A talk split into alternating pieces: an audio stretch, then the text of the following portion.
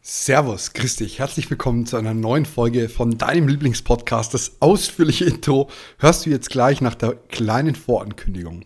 Zunächst einmal ist Notar Dr. Louis-Pold Graf Wolfskiel von Reichenberg bei mir zu Gast. Ich habe leider den Namen ganz zum Schluss falsch ausgesprochen wollte das hier richtig stellen, denn es ist mir schon ganz wichtig. Aber wie du bestimmt verstehen kannst, ist der Name einfach etwas schwieriger. Es war eine extrem interessante Folge, aber dazu will ich gar nicht zu viel vorne wegnehmen. Mir geht es mehr um etwas anderes noch. Ich möchte dich darauf hinweisen, dass hier dieser Podcast komplett kostenfrei ist und ähm, ich dennoch nicht den Energieaustausch spüre, der noch vor einem Jahr zum Beispiel war. Unsere Zahlen haben sich gigantisch gesteigert. Wir haben immer mehr Zuhörer und die Durchhörquote ist auch phänomenal gut. Das heißt, scheiße kann der Podcast schon mal nicht sein. Dann frage ich mich aber, warum ihn relativ wenig Leute auf Instagram teilen. Ähm, das mag vielleicht daran liegen, dass du das Gefühl hast, dass dieser Podcast das nicht nötig hat. Das sehe ich aber anders. Es gibt immer noch genug Leute, die diesen Podcast hier entdecken können und daher bitte ich dich, das entsprechend immer mal wieder zu tun. Denn du hast natürlich da auch einen ganz, ganz großen Impact auf das, was ich eigentlich vorhabe, beziehungsweise das, was ich eigentlich wahrnehme und dann vorhabe, nämlich dir auf die Themen, die dich interessieren, zugeschnittenen Content zu liefern. Und genau das kann ich ja nur tun, wenn ich weiß, was dich interessiert. So gesehen, bitte, wenn du Bock hast, teile den Podcast auf Instagram. Dann ist es so, ähm, dass unsere schwarzen und grauen Taschen aktuell vorbestellbar sind. Das bedeutet, du kannst jetzt auf www.theloyalone.de gehen und dir endlich deine schwarze oder graue Schönfelder Tasche sichern. Wir haben sogar eine kleine Besonderheit bei den schwarzen Taschen. Dort gibt es eine mit Federmäppchen und eine ohne. Das heißt, du hast volle freie Wahl. Wir haben uns da wieder mal nach dir orientiert. Und mit Podcast 10 sparst du 10%. Eine letzte wichtige Ankündigung. Mein Gast ist bei Altmann Schmidt Bayern äh, lehrtätig gewesen, beziehungsweise ist es immer noch, aber nicht mehr so lang. Es besteht keinerlei bezahlte Partnerschaft mit Altmann Schmidt Bayern oder auch ähm, dem Gast selbst, ähm, weil der Name von Altmann Schmidt jetzt relativ häufig gefallen ist. Das äh, hat nichts mit ähm, der besonders herausgestellten fachlichen Kompetenz oder ähnlichem zu tun. Natürlich heißt es auch nicht das Gegenteil, nur weil ich das jetzt hier sage. Äh, es geht mir nur darum, voll transparent zu sein. Äh, es war einfach im, im Gesprächsfluss kam es so zustande, dass wir darüber gesprochen haben. Hier an dieser Stelle keine bezahlte Partnerschaft, auch wenn ich aus mir persönlich bekannten oder halt Erfahrungen, ähm, die absolut empfehlen kann in Bayern. Ähm, aber genug gelabert. Äh, geh jetzt auf www.theloyalone.de und sichere dir mit Podcast 10 äh, deine Schönfelder Tasche oder deinen 18-Punkte-Planer. Und dann wünsche ich dir ganz, ganz viel Spaß mit der Folge mit jemandem, der sein zweites Staatsexamen als Bester in ganz Bayern abgeschlossen hat. Äh, da kannst du ganz, ganz, ganz viel lernen. In diesem Sinne, viel Spaß. Lieber C, Egalité, BGB. Der Podcast für Jurastudenten und Rechtsreferendare, welcher einen Einblick in die Praxis schafft und dir hilft, über den Tellerrand hinauszusehen. Und hier ist dein Host, Moritz Mümmler.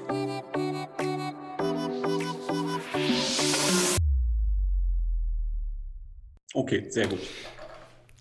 Servus und herzlich willkommen zu einer neuen Folge von Liberté, Egalité, BGB. Mein Name ist immer noch Moritz Mümmler und ich begrüße dich hier ganz herzlich bei deinem Jura-Podcast für Juristen, Jurastudenten, Rechtsreferendare und alles, was sich da so rumtummelt. Heute habe ich einen ganz besonderen Gast bei mir und ich hoffe, ich bekomme seinen Namen richtig hin. Ähm, Dr. Graf, Dr. Louis-Pold Graf Wolfskehl von Reichenbach.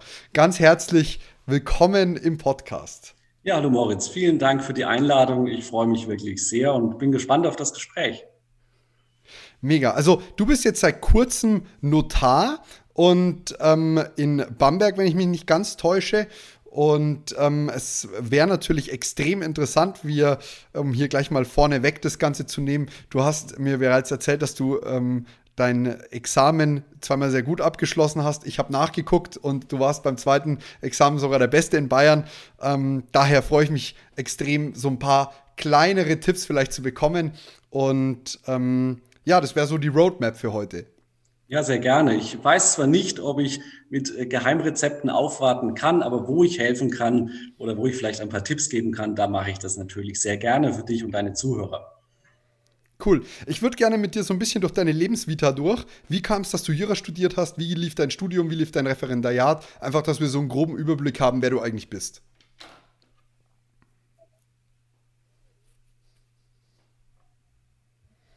Jetzt ich weiß nicht, wie viel du gerade noch gehört hast. Ich war gerade weg, gell? Mhm, du warst gerade weg. Ja. Nicht, so, nicht so schlimm. Ähm, ich wollte von dir gerne wissen, ähm, wie denn dein juristischer Weg so ein bisschen war. Wo, wie wie kam es, dass du Jura studiert hast? Äh, wie war deine Studienzeit, dein Referendariat? Wie bist du überhaupt ähm, in diesen Beruf reingerutscht?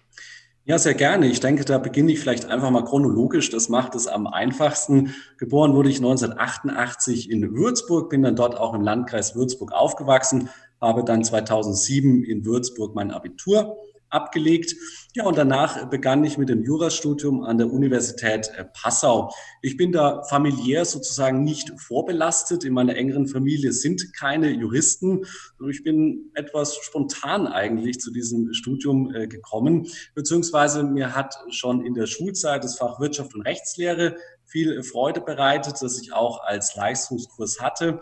Und deswegen habe ich mich dann aus dem Bauch heraus für Passau und für Jura entschieden und habe es überhaupt nicht äh, bereut. Dann habe ich eben in Passau studiert mit dem Schwerpunkt Gesellschafts- und Steuerrecht und habe dann dort 2011 mein erstes ähm, Examen abgelegt. Danach war ich für ein Jahr als wissenschaftlicher Mitarbeiter an der Universität Passau an einem Lehrstuhl für bürgerliches Recht, Handels- und Wirtschaftsrecht tätig und habe in der Zeit dann auch im Gesellschaftsrecht promoviert. Danach hat sich das Referendariat im ULG-Bezirk München angeschlossen, das ich dann 2015 abgeschlossen habe. Und danach bin ich relativ unverzüglich als Notarassessor gestartet in Bayern seit September 2015, um äh, genau zu sein. Und als Notarassessor in Bayern wird man einige Jahre quer durch Bayern geschickt und immer verschiedene Notaren zur Ausbildung zugewiesen. Das war eine sehr interessante Zeit.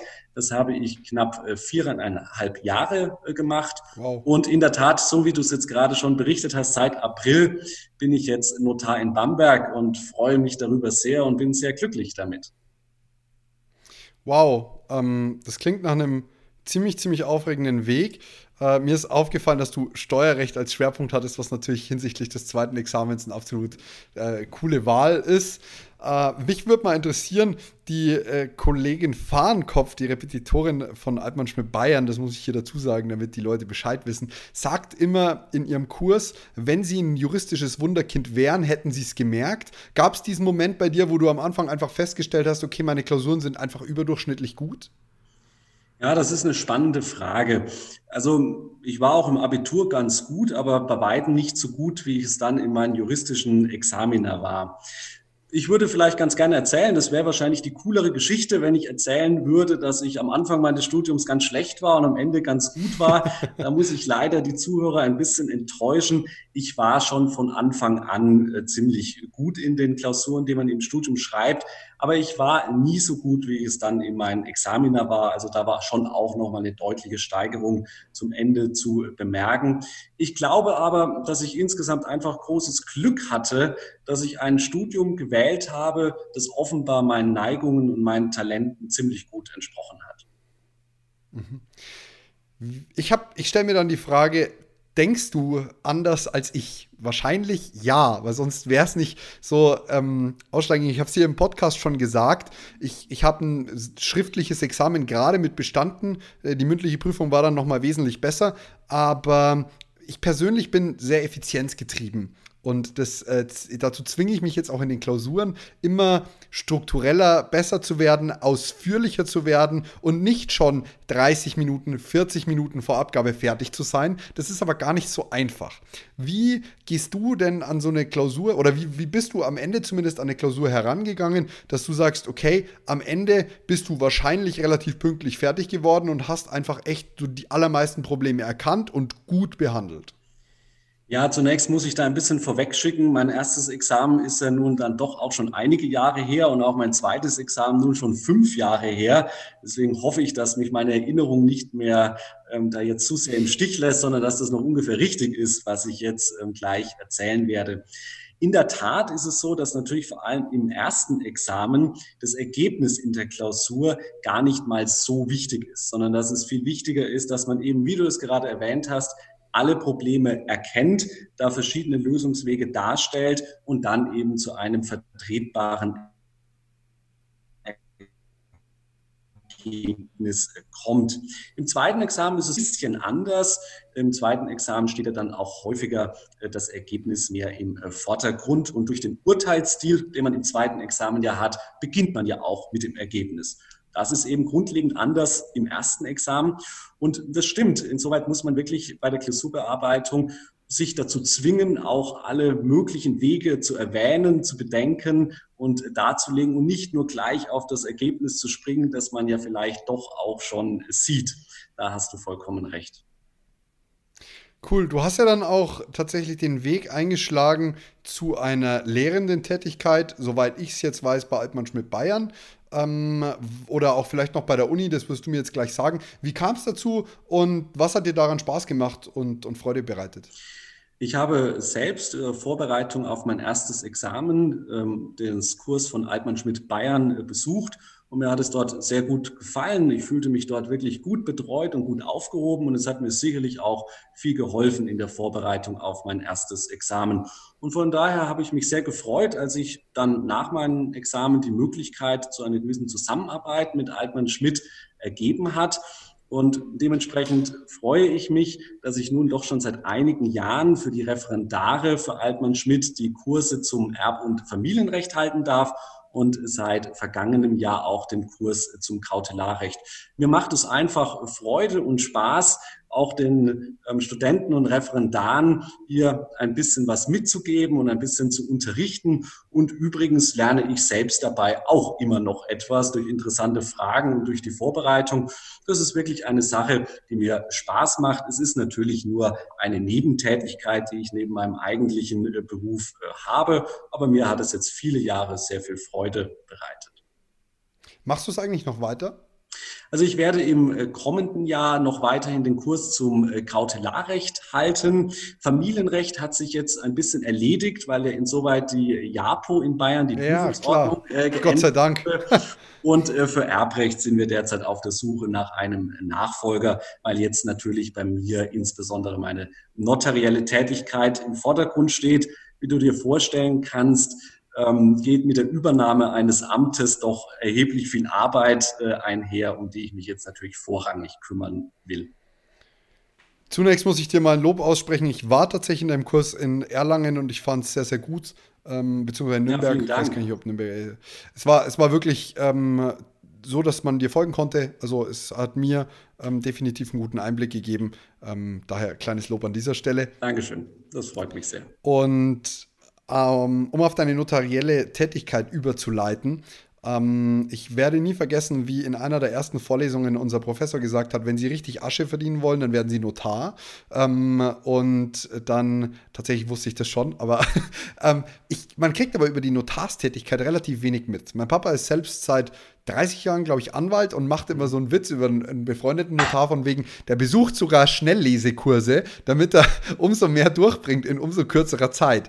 Ähm, erzähl mir mal so ein bisschen oder erzähl uns mal so ein bisschen was über deine Tätigkeit und ähm, wo gegebenenfalls Schwierigkeiten, aber auch wo dein Spaßfaktor liegt. Was, was interessiert dich daran? Ja, das waren jetzt natürlich relativ viele Fragen auf einmal, aber ich versuche sie mal so ein bisschen strukturiert nacheinander äh, zu äh, beantworten. äh, natürlich gibt es auch über die Notartätigkeit relativ viele Klischees. Einige sind vielleicht richtig, viele sind allerdings äh, nicht richtig. Vor allem ist der Beruf viel umfangreicher und viel abwechslungsreicher und spannender als man sich das möglicherweise vorstellt. Ansonsten würde ich den Beruf auch nicht mit dieser Begeisterung ausüben, mit der ich ihn eben ausübe. Ich äh, denke, von finanziellen Erwägungen sollte man sich allgemein bei der Berufswahl weitgehend freimachen. Wir haben alle ein relativ langes Berufsleben äh, vor uns und ich glaube, einen Beruf zu wählen, überwiegend aus finanziellen Gründen, wird nicht äh, glücklich machen. Ich hingegen kann wirklich sagen, ich bin mit Leib und Seele Notar und ich kann mir für mich persönlich, ist auch bei jedem anders, aber für mich persönlich keinen schöneren und keinen besseren Beruf äh, vorstellen. Und ich freue mich wirklich täglich, dass es so gekommen ist. Das hängt. Wow, das klingt wirklich toll. Ja, ich äh, freue mich auch darüber sehr. Und es hängt an vielen verschiedenen Gründen. Ich denke, fachlich bereits finde ich den Beruf deswegen spannend und schön, weil er vielleicht entgegen der Erwartung abwechslungsreich ist. Das liegt schon daran, dass wir viele verschiedene Rechte Gebiete behandeln. Zu nennen sind ja hier das Immobilienrecht, das Erbrecht, das Familienrecht und das äh, Gesellschaftsrecht. Und diese Rechtsgebiete wechseln sich auch tagtäglich mehrfach ab. Es ist ja nicht so, dass wir ein großes Mandat hätten, das wir jetzt wochenlang äh, ausschließlich bearbeiten, sondern ich habe eigentlich täglich die gesamte juristische Bandbreite vor mir. Dazu kommt neben dieser inhaltlichen, fachlichen Seite dass ich tagtäglich mit einer Vielzahl von Mandanten zu tun habe, die mit unterschiedlichsten Wünschen, Vorstellungen, vielleicht auch Sorgen und Problemen und auch Hintergründen zu mir kommen. Und ich es unglaublich spannend, aber auch zugleich erfüllend finde, mich auf die verschiedenen Mandanten einzustellen und ihnen in letzter Konsequenz helfen zu können. Und das ist auch wirklich ein sehr schöner Bereich der notariellen Tätigkeit, dass ich in letzter Konsequenz den Mandanten helfe. In den aller, allermeisten Fällen sind die Mandanten, wenn sie das notarielle Büro nach der Beurkundung verlassen, glücklich. Ja, jeder hat hier etwas unterschrieben, mit dem er sich hoffentlich wohlfühlt und das ihn hoffentlich weiterbringt. Und von daher ist der Beruf auch wirklich in dieser Hinsicht sehr erfüllend. Er geht natürlich weit über das bloße Vorlesen von Urkunden hinaus und ich muss auch insoweit enttäuschen, Schnelllesekurse gibt es nicht, zumindest habe ich noch keinen gesehen und äh, keinen ähm, besucht. Ich weiß, dass viele Mandanten natürlich vor allem das Vorlesen wahrnehmen und daran denken, wenn sie an einen Notarbesuch denken. Es ist aber wirklich nur der kleinste Teil unserer Tätigkeit. Üblicherweise beginnt ein Mandat ja zunächst einmal mit einem umfassenden Beratungsgespräch mit dem Mandanten. Hieraus resultiert dann ein Entwurf, der dem Mandanten zugeschickt wird. Häufig sind dann hier noch Änderungen vorzunehmen, weitere Wünsche äh, zu berücksichtigen. Und erst dann, wenn der Entwurf wirklich für alle Urkundsbeteiligten passend ist und für alle zufriedenstellend ist, dann kommt es ja zur Beurkundung. Und auch die Beurkundung selbst geht jedenfalls bei mir, jedenfalls bemühe ich mich sehr darum, über das bloße Verlesen weit hinaus. Es gibt ja Fragen zu klären, ich erläutere und ich denke, ähm, der Notar sollte auch versuchen, den ja durchaus manchmal etwas schwierig zu verstehenden juristischen Text dann doch auch für juristische Laien zu übersetzen. Und am Ende sollen die Mandanten natürlich verstehen, was sie unterschreiben und damit glücklich sein. Und nach der Unterschrift beim Notar schließt sich dann noch ein Bereich an, den die Mandanten häufig gar nicht mehr wahrnehmen. Das ist der sogenannte Vollzug der Urkunde. Etwa vergeht beim Kaufvertrag nach der Beurkundung häufig dann doch nochmal ein Zeitraum von mehreren Monaten, bis die Urkunde dann wirklich im Grundbuch vollzogen wurde. Und in dieser ganzen Zeit sind wir Notarier dafür zuständig, hier alle möglichen ähm, Formalitäten abzuklären, mit den Banken in Kontakt zu treten, mit den Gemeinden in Kontakt zu treten, etc. Und hier alles für den Mandanten zu erledigen, dass er sich nicht um nichts mehr kümmern muss insoweit. Es klingt auf jeden Fall, als hättest du wirklich viel Spaß an deinem Beruf und ich wusste auch nicht, wie facettenreich er ist, bevor ich ins Referendariat eingetreten bin. Ähm, es ist auf jeden Fall echt cool, dass du von welcher Herangehensweise du halt rangehst, weil letztlich der, der Anwalt am Ende sich trotzdem streiten muss, in den allermeisten Fällen, während äh, du ja halt juristisch tätig bist und eigentlich mit Streit gar nichts zu tun hast, weil wenn der Streit passiert, ist am Ende, geht es eh zum Anwalt.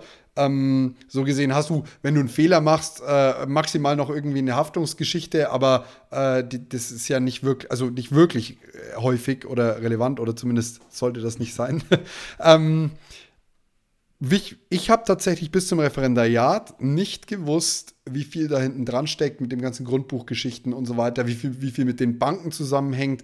Und ähm, erst durch den Teil der Kautelarklausur bin ich da so ein bisschen drauf gekommen und fand es auch wirklich interessant und hat mich auch, ja, also ich meine, alleine für die, für die Praxis später zu sagen, okay, ich möchte mir vielleicht gegebenenfalls mal eine Wohnung kaufen oder so. Was gibt es überhaupt für Optionen? Wie kann es überhaupt sein, wenn da noch ein anderes Recht drin ist? Wie kriege ich das raus und so? Das war schon ein guter Einblick. Daher finde ich diese Kautelarklausur, die wir haben, durchaus sinnvoll, auch wenn es nur einen kleinen Teil abdeckt.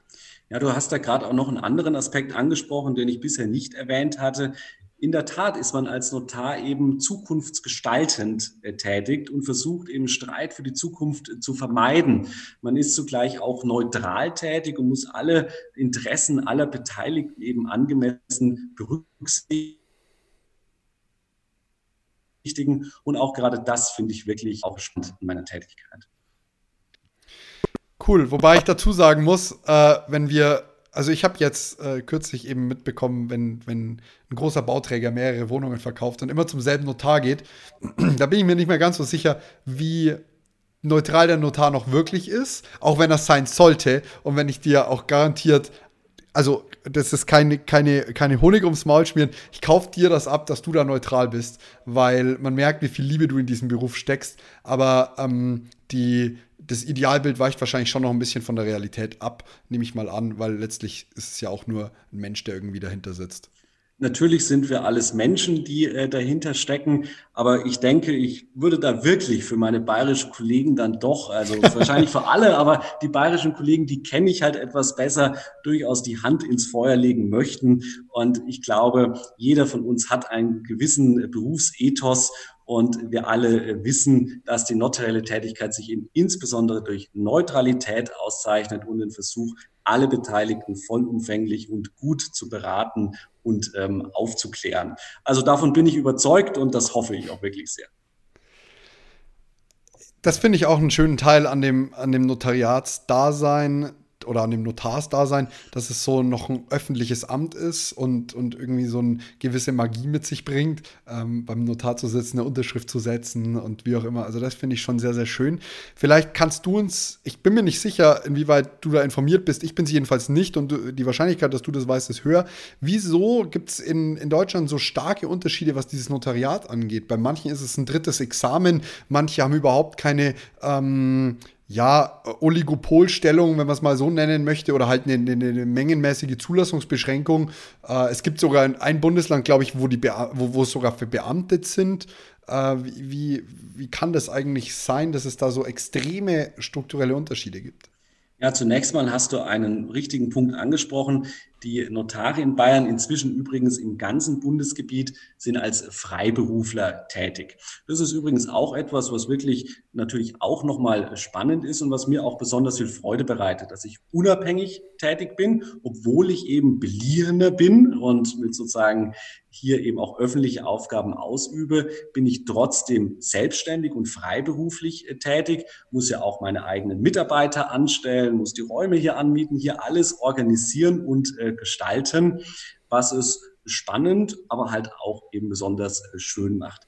In der Tat gibt es in Deutschland verschiedene Notarsysteme. Das ist einfach historisch bedingt. In einigen Bundesländern, beispielsweise Hessen oder Berlin, gibt es das sogenannte Anwaltsnotariat.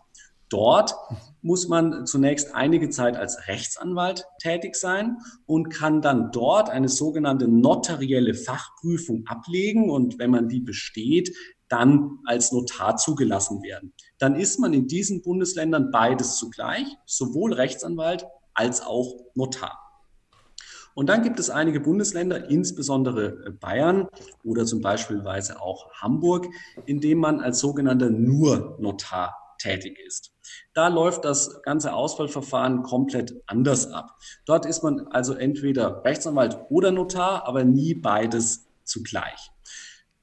Jedes Jahr schreibt die bayerische Staatsregierung oder das bayerische Justizministerium verschiedene Stellen als Notarassessor aus. Also der Notarassessor ist ein Notaranwärter.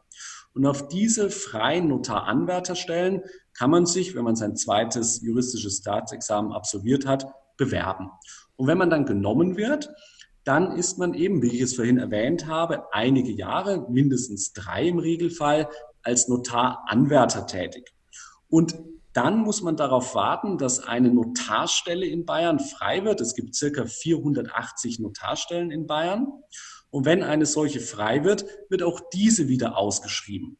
Und wenn man dann schon mindestens drei Jahre Notaranwärterzeit absolviert hat, kann man sich auf diese Stelle bewerben und es ist dann relativ trans oder sehr transparent. Der dienstälteste Bewerber gewinnt dann und bekommt okay. äh, dann äh, dieses Amt. Das ist aber einfach eben historisch bedingt, dass in manchen Ländern das nur Notariat äh, vorhanden ist und in manchen man als Anwalt und Notar zugleich äh, tätig ist. Das ähm, beamtenmäßige Notariat, das gab es mal in Baden-Württemberg, ist nach meinem Kenntnisstand inzwischen allerdings nicht mehr aktuell. Okay. Ähm, wie ist denn deine persönliche Meinung dazu? Also was ist denn deine, dein Gedanke welches System findest du denn am besten? Natürlich bist du jetzt klar in dem bayerischen System drin, aber ähm, macht es denn Sinn, dass es nur Notare sind? Macht es denn Sinn, wirklich nur die Besten zu nehmen, die sich dann auf die Stellen bewerben? Und ähm, wie, wie, was ist deine persönliche Meinung dazu? Ja, ich kann natürlich im Wesentlichen nur über das nur Notariat äh, sprechen, weil ich nur das kenne. Ich äh, denke, dass es hervorragende Anwaltsnotare gibt, so wie es auch hervorragende nur Notare gibt. Ich denke, beides kann etwas für sich haben. Nichtsdestotrotz habe ich den Eindruck, dass die Tätigkeit nur als Notar eben dazu führt, dass man wirklich hochgradig spezialisiert ist in seinen Tätigkeiten mhm. und dieses Amt dann eben besonders gut möglicherweise ausüben kann und eben sich hierauf konzentrieren kann und du kannst mir glauben, die Themengebiete sind umfangreich und äh, schwierig. Und ich freue mich, äh, dass ich mich sozusagen hier auf mein notarielles Kerngeschäft wirklich konzentrieren kann und versuchen kann, hier das Beste für den Mandanten dann zu bieten und zu geben. Ja, die Frage, ob es ähm, sinnvoll ist, dass das dann nur die Examensbesten, jedenfalls in den nur Notariaten, ausüben äh, dürfen die ähm, kann man natürlich äh, stellen. Aber ich denke, der notteile Beruf, wir hatten es vorhin ja schon angesprochen, geht auch mit einer sehr hohen Verantwortung einher, einer sehr hohen Verantwortung für die Mandanten. Der Gesetzgeber hat notarielle Beurkundungserfordernisse eingeführt, aus gutem Grund, für besonders wichtige Rechtsgeschäfte. Und hier denke ich, es ist es dann auch angezeigt, dass dann eben die rechtssuchende Bevölkerung, dass die Mandanten auch die bestmögliche Beratung und Betreuung erhalten. Und weil du vorhin auch die Haftung angesprochen hast, wir als Freiberufler, wir als Notare haften übrigens auch unbeschränkt und auch unbeschränkbar mit unserem gesamten persönlichen Vermögen. Ja, du hast halt eine Haftpflicht abgeschlossen, oder? Wir haben eine Haftpflichtversicherung abgeschlossen, aber das ist natürlich äh, richtig. Aber wir können die Haftung jetzt nicht auf irgendeinen Höchstbetrag oder ähnliches ja, begrenzen. Ja, okay. Und äh, man kann sich jetzt auch nicht äh, bis Ultimo äh, versichern, sonst wären die Versicherungsbeträge dann doch zu teuer. Das stimmt. Das, das ist tatsächlich etwas, das mir neu ist, denn ich habe kürzlich erst erfahren, dass man als Anwalt natürlich einen, einen Haftungsausschluss über eine Million oder irgendwie abschließen kann. Mhm. Ähm, in, interessanter Punkt. Ich bin tatsächlich der Meinung, dass es richtig ist, nach den Notarsnoten am besten auszuwählen, zumal wir in Bayern eben diese begrenzten Stellen haben. Und ähm, die Folge ja praktisch wäre, wenn man, da müsste man ja ein anderes Qualifikationssystem nehmen. Und dadurch, dass der Notarsberuf eben sehr umfangreich ist, von dem, auch von dem juristischen Wissen, das erwartet wird, und auch in vielerlei Hinsicht schon auch in verschiedenste Rechtsgebiete und so weiter geht, sollte man sich schon darauf verlassen können, dass zumindest die, die, theoretische Arbeit, die ja im zweiten Examen so ein bisschen praktischer wird, auch wirklich gut ausgeführt wird. Und daher finde ich das durchaus angemessen. Und ja, das, für mich klingt es schlüssig. Ja, es freut mich, wenn du das so siehst. Ja. Mich würde natürlich dann interessieren, wie man das beste zweite Examen in Bayern schreibt. Also ich meine, die Bayern sind ja schon recht geil drauf, dass es das schwerste Examen Deutschlands wäre und wie auch immer und bla bla bla. Wenn man dem Glauben schenken möchte, bist du ja faktisch der Beste in Deutschland deines Jahrgangs. Ja, ich hatte es vorhin schon mal erwähnt, wenn ich ein Patentrezept oder ein Geheimrezept hätte, dann hätte ich das wahrscheinlich schon als Buch veröffentlicht und wahrscheinlich einen Bestseller äh, gelandet. Lass uns das machen. Wir machen das. Du erzählst einfach, du hättest, also wir stoppen jetzt. Nein, Schwan. ja, da muss ich eben leider dich und unsere Zuhörer leider ein bisschen enttäuschen. Ich habe nicht ein Patentrezept, aber ich kann natürlich gerne mal erzählen, wie ich so an die Examiner herangegangen bin, wie ich mich darauf vorbereitet habe. Das wäre meine nächste Frage gewesen, gleich im Anschluss. Genau, richtig, ja. Ja, also zunächst einmal möchte ich wirklich nochmal betonen, ich hatte einfach, so empfinde ich es, großes Glück, ein Studium gewählt zu haben, das mir einfach entgegengekommen ist und für das ich ein gewisses Talent hatte. Ich äh, glaube nämlich, dass wie in vielen anderen Bereichen des Lebens auch, wie möglicherweise im Spitzensport auch, der Erfolg dann doch auf drei Komponenten passiert. Und das ist Talent, das ist Fleiß und das ist natürlich auch eine Portion Glück, die man immer braucht. Am Glück kann man halt leider nicht allzu viel äh, arbeiten oder daran drehen, was man auf die anderen Bereiche beschränken muss. Natürlich ist das Talent äh, vielleicht dann auch ein Faktor, den man nicht so unbedingt beeinflussen kann, sondern jeder findet hoffentlich das, ähm, was er besonders gut kann und was ihm besonders viel auch Spaß macht. Somit bleibt im Endeffekt nur noch der Fleiß und die Frage, wie gestalte ich mein Studium und wie bereite ich mich auf die Examiner vor. Ich denke, es ist kein Geheimnis, dass man für gute Examiner durchaus viel arbeiten muss und äh, viel lernen muss. Trotzdem habe ich keineswegs mein ganzes Studium äh, nur gelernt, ja, und das sollte auch niemand machen. Ich hatte, glaube ich, ein sehr, sehr schönes äh, Studentenleben und das würde ich auch wirklich jedem empfehlen. Nichtsdestotrotz war ich von Anfang an doch irgendwie immer am Ball. Das lag einfach daran, weil mir das Studium von Anfang an sehr viel Spaß gemacht hat und viel Freude bereitet hat. Und dementsprechend war es für mich relativ natürlich, die Vorlesungen zu besuchen und mich eben hier laufend auch mit der Thematik äh, zu beschäftigen. Das hatte den schönen Vorteil, dass ich, als ich dann in die Examensvorbereitung ging, ähm, nicht allzu ähm, große Lücken hatte, beziehungsweise, wie soll ich sagen, ich kein Rechtsgebiet hatte oder nicht allzu viele Rechtsgebiete, die ich davor noch nie gehört hatte. Und das hat es mir dann eben auch möglich gemacht, die Examensvorbereitung dann doch in einem Jahr ähm, zu absolvieren und abzuschließen. Da habe ich, wie bereits vorhin erwähnt, das juristische Repetitorium Altmann-Schmidt in Bayern äh, besucht. Und es hat mir auch durchaus sehr viel geholfen, einfach um meinen Lernalltag ein bisschen äh, zu strukturieren und hier eben auch den Input von außen, von sehr erfahrenen Repetitoren ähm, zu erhalten. In diesem Jahr der Examensvorbereitung habe ich sicherlich viel gelernt und viel ähm, auch gearbeitet. Das ist klar und das ist sicherlich auch notwendig, um ein besonders schönes Examen äh, schreiben äh, zu können. Ich habe hier eben das Repetitorium besucht, habe mich dann mit den dementsprechenden Kursunterlagen äh, vorbereitet, habe aber auch hier und da nebenbei immer noch ein bisschen in Literatur ähm, geschaut, Rechtsprechung verfolgt ich hatte keine Lerngruppe, das werde ich häufiger gefragt. Ich hatte allerdings einen Kommilitonen und sehr guten Freund, der das Repetitorium mit mir auch besucht hat, mit dem ich dann häufig die Fälle und die Probleme im Nachhinein. Wie hat der denn abgeschnitten? Der hat auch äh, gut abgeschnitten, ja, ist jetzt als Rechtsanwalt tätig und ist auch alles äh, bestens äh, bei Schön. ihm äh, gelaufen, ja. Und ähm, von daher hatte ich da natürlich schon auch einen Ansprechpartner, mit dem ich die Probleme nochmal durch äh, besprechen konnte. Ich habe auch relativ viele Klausuren geschrieben, so wie es äh, empfohlen wird. Also ich glaube, ich habe eigentlich relativ viel gemacht, wie alle anderen es auch machen. Ich habe ein besonderes Augenmerk darauf gelegt, ziemlich schnell mit dem Wiederholen zu beginnen. Denn die Stoffmenge ja. ist extrem umfangreich und jeder, vermute ich mal, jedenfalls ging es mir so, vergisst auch ganz gerne mal wieder äh, Sachen. Von daher habe ich mich bemüht, von Anfang an in der Examensvorbereitung eigentlich immer diese Wiederholung wirklich einen hohen äh, Stellenwert ähm, einzuräumen, sodass man die Probleme häufig gehört und gelernt hat, wenn sie dann im Examen abgeprüft werden. Vielen, vielen Dank. Äh, ich muss an dieser Stelle sagen, mein erstes Examen, wie gesagt, schriftlich war nicht ganz so stark. Ich habe das gemacht wie du.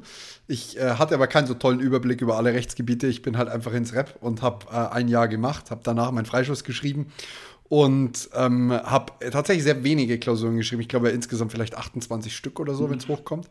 Also wirklich nicht so wirklich viele. Und ich merke jetzt gerade fürs zweite Examen, wie den, den Unterschied. Und der ist wirklich gefühlt enorm. Klar weiß ich jetzt noch nicht, was im November rauskommt, mhm. aber ich sitze jetzt äh, seit einigen Monaten, Monaten kontinuierlich dran, mache jeden Tag etwas. Es gibt schon mal zwei Tage, wo ich mir auch mal freinehme, Wochenende weg oder Natürlich, so. Ja. Aber wirklich kontinuierlich, während ich fürs erste Examen tatsächlich vieles habe auch mal schleifen lassen. Ich habe jetzt kürzlich wieder rausgefunden, dass ich, ähm, oder mich erinnert, dass ich vier Wochen vor meinem ersten Examen nochmal vier Tage nach Frankreich geflogen bin. Ich meine, wer macht sowas? Wer kommt auf so eine Idee? Zwei Monate vorher war ich, ich glaube, über eine Woche lang unterwegs in Berlin, im Zillertal, wie auch immer. Und dann brauche ich mich halt nicht wundern, wenn es nicht funktioniert. Und was ich sehr schön finde, ist, dass du praktisch sagst, eigentlich genau so, wie man es erzählt, es zu tun. Das Problem ist eigentlich nicht, dass die Leute meines Erachtens nach zu wenig Zeit mit dem Lernen verbringen. Ich glaube, sie verwenden die Zeit auf das Falsche. Man wiederholt zum, man, man schreibt zum zehnten Mal die Zivilrechtsunterlagen äh, runter, anstatt dass man sie einmal sauber runterschreibt, regelmäßig wiederholt und dann die Klausur zur Übung schreibt. Und mh, hm, ich, ich habe das Gefühl, ganz viele wissen, wie es geht äh, oder würden es wissen, machen es aber einfach nicht und daran scheitert es in den meisten Fällen, denn es wird zu viel Zeit mit Unnützem verschwendet, habe ich das Gefühl. Ja, das ist natürlich wirklich eigentlich sehr schade, denn Jura ist jetzt kein Hexenwerk in diesem Sinne. Und äh, von daher, ich wünsche dir natürlich auch besonders viel Erfolg jetzt für dein äh, zweites Examen, dass es jetzt dann auch alles so ausgeht, wie du dir wünschst. Und man darf natürlich auch eine gewisse Lockerheit einfach nicht ähm, äh, vermissen lassen. Ich glaube, das ist auch ganz wichtig, dass man sich auch, wenn man sich auf die Examiner vorbereitet und auch wenn wir alle wissen, wie wichtig die Examensnoten halt bei uns Juristen für den weiteren Fortgang äh, sind, glaube ich, ist es wichtig, dass man eine gewisse Lockerheit hat und dass man den Spaß an der Sache einfach nicht verliert. Und ich finde auch, man sollte sich dann nicht in irgendwelche zu starren Konzepte ähm, ja, ähm, fassen lassen. Jeder muss ein bisschen seinen Weg finden, wie er eben sich auf die Examiner äh, vorbereitet. Beispielsweise erzähle ich äh, sehr gerne an dieser Stelle, war ich niemand, der früh um 8 Uhr in der Bibliothek war und dann konsequent äh, so und so viele Stunden gelernt hat und dann wieder gegangen ist, sondern ich bin auch gerne mal äh, erst am Spätnachmittag in die Bibliothek gegangen, Klammer auf übrigens, ich habe in der Bibliothek äh, gelernt, weil ich dort einfach ein Arbeitsumfeld für mich gefunden habe und weil ich dort aber auch einfach den Kontakt zu meinen Kommilitonen und Freunden hatte, die auch häufig und zahlreich für viele Pausen dann auch in dieser Lernzeit äh, zur Verfügung äh, standen. Und von daher habe ich dann dort meinen Tag halt häufig eben äh, verbracht. Vielleicht gar nicht so konsequent und effizient, wie das hier und da empfohlen wird. Aber für mich war es eben in dem Sinne dann offenbar doch äh, das Richtige. Man muss fairerweise dazu sagen, jetzt kenne ich äh, Leopolds Studiumsgeschichte nicht so gut, aber es gibt Menschen, die Konsequenz und ähm, Dauer von Pausen anders beurteilen als jetzt zum Beispiel jemand wie ich, der halt dann drei Stunden Pause macht und eine halbe in der Bib saß. Also, das ist so ein bisschen die Schwierigkeit, da das Maß zu finden. Ich finde 100% richtig, was du gerade gesagt hast. Ich stimme dir voll und ganz zu, also äh, komplett ohne einen einzigen Widerspruch, nur an dem Punkt, dass halt das manche Menschen eben anders beurteilen und äh, man, also diese Lockerheit ist wichtig und man muss jetzt auch an der Stelle einfach mal der Vollständigkeit halt der Vollständigkeit halber sagen, wenn jemand an der Drei-Punkte-Grenze oder an der Vier-Punkte-Grenze rumkrebst, denkt er sich vielleicht, na Mensch, äh, der Wolfskill spricht sich aber leicht, weil der hatte ja immer gute Noten, so nach dem Motto. Aber das mit der Leichtigkeit kann ich nur unterstützen. Ich bin im letzten Probeexamen vor ähm, meinem tatsächlichen, das waren so zwei Monate vorher, mit, ich glaube, 3,66 Punkten durchgerasselt mhm. und hatte trotzdem die entsprechende Lockerheit zu sagen, ich fahre nach Berlin, ich gehe ins Zillertal. Vielleicht auch ein bisschen Wahnsinn dabei, das mag schon durchaus sein, aber es hat gereicht und ich würde persönlich es wahrscheinlich genau wieder so machen, weil am Ende ist, wenn du, wenn du entspannt bist, hast du demjenigen gegenüber, der sich vollkommen verbeißt und in der Früh schon nicht mehr, also schon, schon nicht mehr sitzen kann, ähm, einen, einen entscheidenden Vorteil, nämlich du kannst mit einer gewissen Gelassenheit an den Sachverhalt rangehen.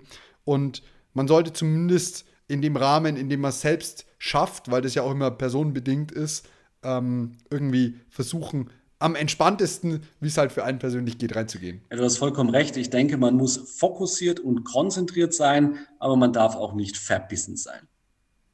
Genau. Das hast du sehr schön gesagt. Äh, wie schaut jetzt für dich so der weitere Plan aus? Ich meine, du hast jetzt gerade ein Notariat übernommen. Hast du da jetzt ganz viel frischen Wind als äh, junge Hüpfer mit reingebracht und ähm, die Digitalisierung im Zuge der ganzen Corona-Pandemie jetzt gleich mal unterstützen mit vorangeschoben? Oder wie darf ich mir so eine Übernahme vorstellen und wie geht es jetzt in Zukunft weiter? Du hast vollkommen recht. Uh, unser Interview führen wir in einer für mich auch derzeit wirklich sehr spannenden und sehr aufregenden Zeit. In der Tat wurde ich eben im April uh, zum Notar in Bamberg ernannt und bin hier in eine Sozietät eingestiegen. Das heißt, wir sind hier zwei Notare. Das hat die Übernahme natürlich schon mal ein bisschen einfacher gemacht, weil hier eben ein Notarkollege auch uh, vor Ort ist. Aber trotzdem kannst du dir vorstellen, es gibt viel zu organisieren, viel zu tun. Und ich freue mich wahnsinnig, dass es für mich geklappt hat, dass ich in einer so schönen Stadt wie Bamberg Notar werden äh, konnte und durfte und ich hier ein wirklich sehr schönes Amt übernehmen konnte mit vielen tollen äh, Mitarbeitern. Aber selbstverständlich habe ich meine eigenen Ideen, meine eigenen Vorstellungen und möchte das Amt natürlich dementsprechend auch ausüben und habe hier sicherlich auch schon ein paar Sachen versucht umzustellen und werde das auch in Zukunft machen, aber natürlich alles Schritt für Schritt. Und ja, in der Tat, man hätte sich vielleicht einen bisschen glücklicheren Zeitpunkt vorstellen können, als Notar zu starten, als mitten in der Corona-Pandemie, die wir natürlich auch ähm, gespürt haben und indem wir ja auch uns äh, bemühen, natürlich hier einerseits für die Bevölkerung da zu sein. Das ist uns ein wirklich wichtiges Anliegen, dass wir geöffnet haben und dass wir eben die rechtssuchende Bevölkerung unterstützen können. Testamente müssen gemacht werden, Kaufverträge möchten abgeschlossen werden, etc. Das ist uns wirklich wichtig, dass wir da sind, dass wir aber natürlich zugleich auch die erforderlichen Hygiene- und Sicherheitsmaßnahmen einhalten.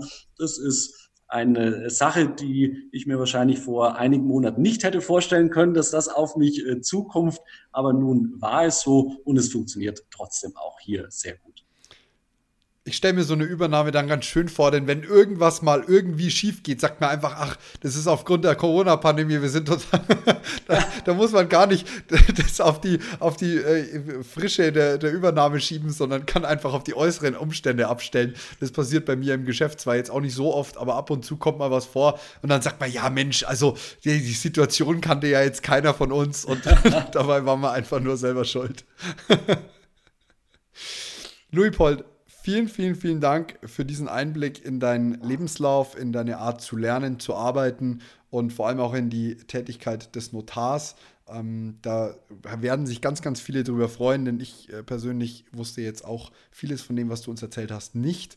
Ich wünsche dir in der ja, neuen Tätigkeit, die du jetzt da hast an, an, deiner Stelle, sehr, sehr viel Erfolg. Weiterhin ganz viel Spaß. Es ist wirklich eine Freude, wie du, ähm, mit wie viel Freude du über deine Arbeit sprichst und danke dir ganz, ganz herzlich für deine Zeit. Ja, lieber Moritz, ich danke dir sehr herzlich für die Einladung zu diesem Interview. Hat mir sehr viel Spaß gemacht mit dir und ich wünsche dir für dein Examen alles Gute und das Gleiche gilt für alle Zuhörer. Wirklich nur das erdenklich Beste und wir haben, glaube ich, wirklich einen sehr schönen Studiengang äh, gewählt und ich drücke allen ganz fest die Daumen.